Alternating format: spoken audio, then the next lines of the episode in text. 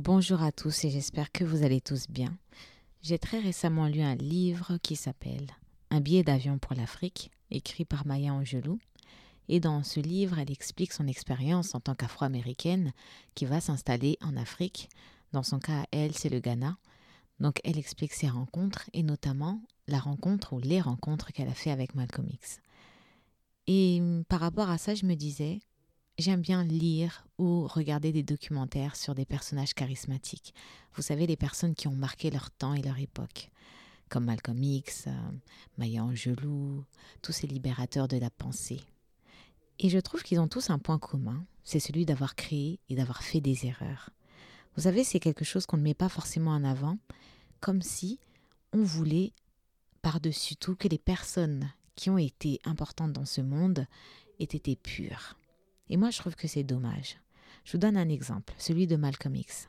Malcolm X, avant d'être celui qu'on connaît aujourd'hui, donc l'orateur de renom, d'être ce, prêcheur qui n'a pas eu d'égal, Malcolm X, avant ça, était un délinquant notoire.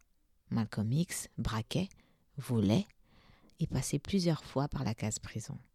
Oui, parce que pour qu'il devienne la personne qu'il est, qu'il a été, la personne dont on se souvient encore aujourd'hui, dont, on se souviendra encore dans quelques années, il a dû passer par là. Et je trouve qu'il est dommage d'enlever à ces personnages le droit d'imperfection, comme si étaient nés purs, ils n'avaient jamais commis de d'erreurs, que Malcolm X par exemple est né et a toujours été comme ça, que Gandhi a toujours été aussi sage qu'il a été. Non, ils sont passés par des épreuves, des rites initiatiques, parce que la vie c'est un rituel. Et sans ces épreuves-là, on n'est pas totalement défini. Vous savez, quand on lit une histoire, on lit le début d'une histoire, ensuite le milieu et la fin. Donc lorsqu'on raconte une histoire, l'histoire d'un personnage public important, on raconte le début, le milieu et la fin.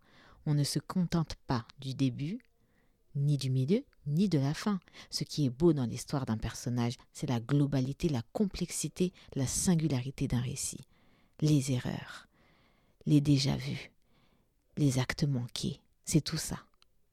Donc moi, je vous invite en réalité à ne pas tomber dans le discours de la perfection, celui qui enlève la beauté de chaque histoire, celui qui vous empêche de trébucher. Pensez à toutes ces personnes qui ont été avant vous. Elles sont parce qu'elles ont fait des erreurs. Parce que oui, avant de devenir sage, il faut être fou. Mm-hmm.